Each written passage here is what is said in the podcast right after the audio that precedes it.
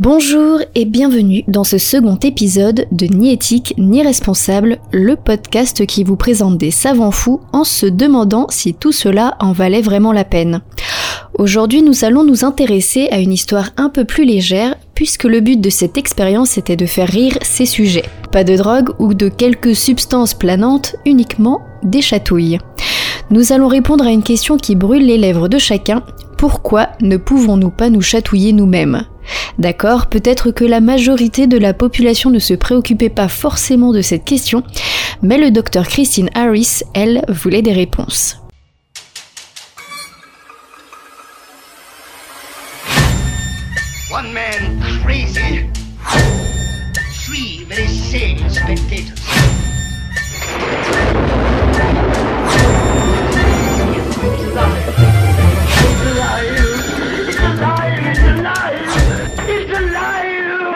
Le docteur Christine Harris est professeure de psychologie à l'université de San Diego. Elle étudie les sciences de l'émotion et de l'affectif. Elle est particulièrement intéressée par la question de comment les émotions nous guident pour faire des choix. Beaucoup de ses travaux s'intéressent à décrypter des émotions bien précises comme la honte, la culpabilité, la jalousie, l'envie, le jugement et la motivation. Elle n'est pas la première en tout cas à débattre de la question des chatouilles. Bien avant elle, Socrate différenciait plusieurs types de chatouilles. La chatouille douce, agréable, qui induit le rire, et la chatouille plus forte, désagréable. C'est Aristote le premier qui se demanda pourquoi on ne pouvait pas se chatouiller soi-même. Plus tard, Francis Bacon et Charles Darwin se sont eux aussi penchés sur la question. Ils sont d'accord sur le fait que la personne doit être dans un certain état d'esprit, un esprit léger, pour ressentir la chatouille. Concernant le rire, les deux philosophes sont en désaccord. Darwin pensait que ce même état d'esprit léger était requis pour rire d'une chatouille, tandis que Bacon avançait qu'un homme, même dans un état de deuil, ne pouvait s'empêcher de rire lorsqu'on le chatouillait.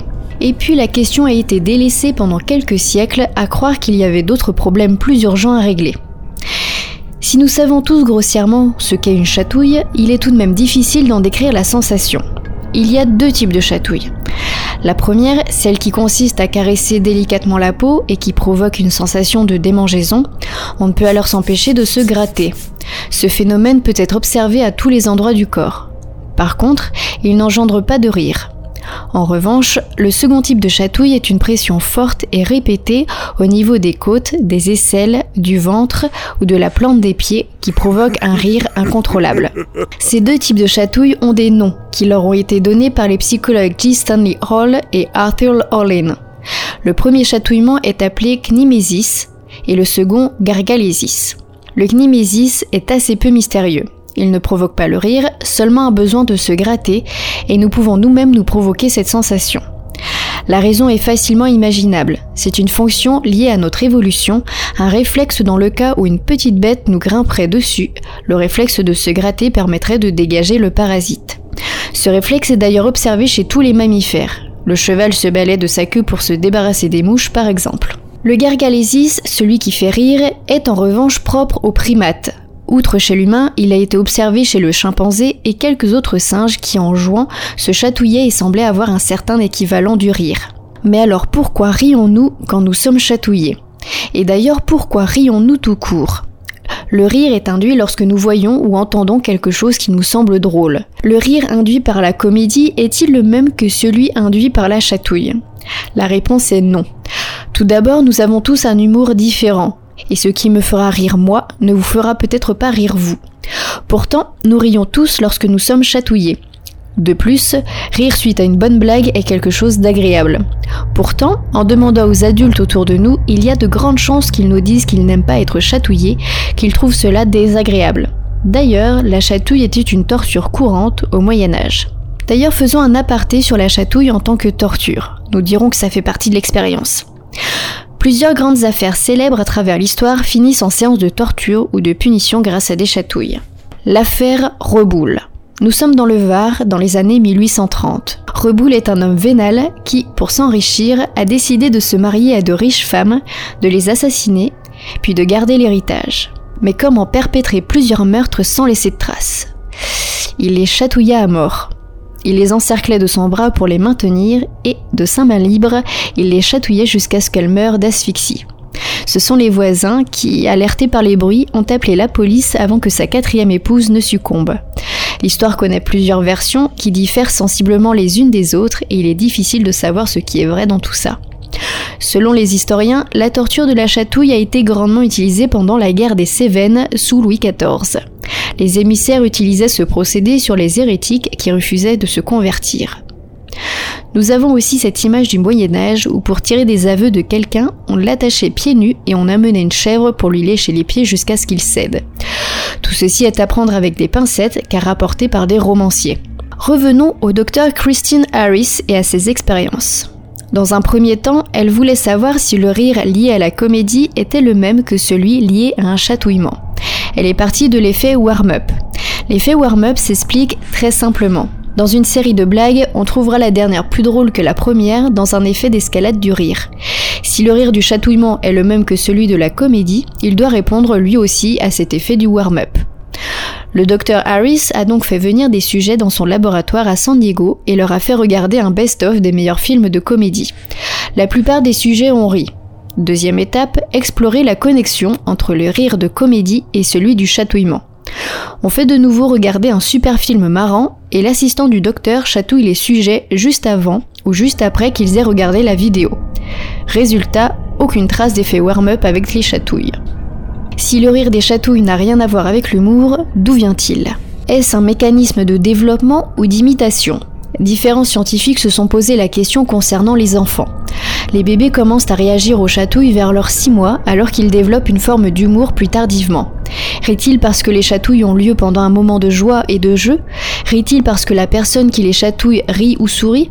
La psychologue Clarence Lebas a fait l'expérience sur son propre enfant.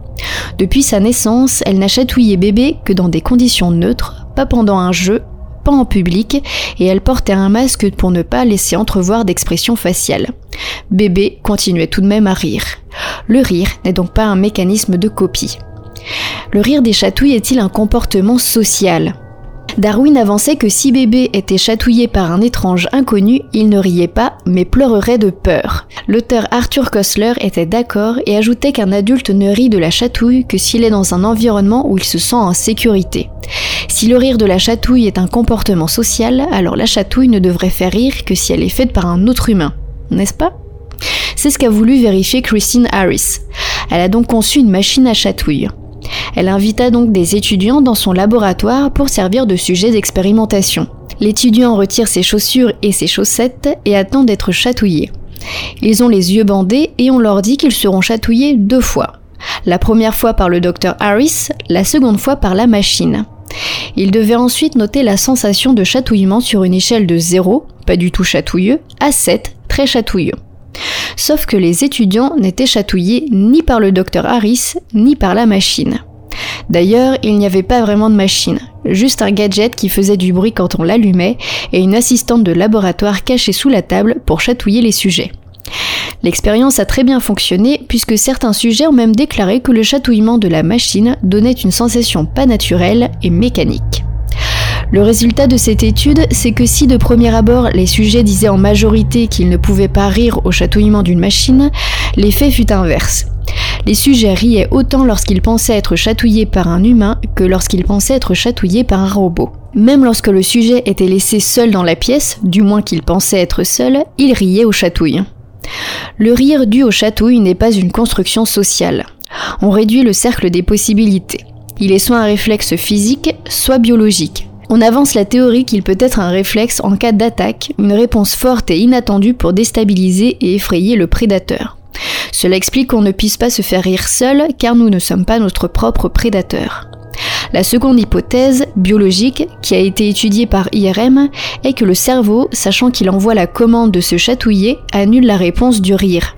On s'aperçoit que l'activité cérébrale est différente entre le chatouillement provoqué par une tierce personne et le chatouillement provoqué par le sujet lui-même. Néanmoins, l'IRM ne peut pas à elle seule nous dire si effectivement l'hypothèse très précise est la bonne. Au final, on ne sait toujours pas pourquoi on ne peut pas se faire rire tout seul avec des chatouilles. Si, contrairement au premier épisode, on est loin de l'expérience gore et que personne n'a été blessé ou tué durant les recherches, rappelons la question principale de ce podcast. Est-ce que tout cela était bien nécessaire? Si la question de base peut paraître futile, le cheminement pour sa résolution nous a permis d'en apprendre davantage sur le corps humain. On a pu redire les possibilités et en apprendre plus sur le fonctionnement de notre cerveau.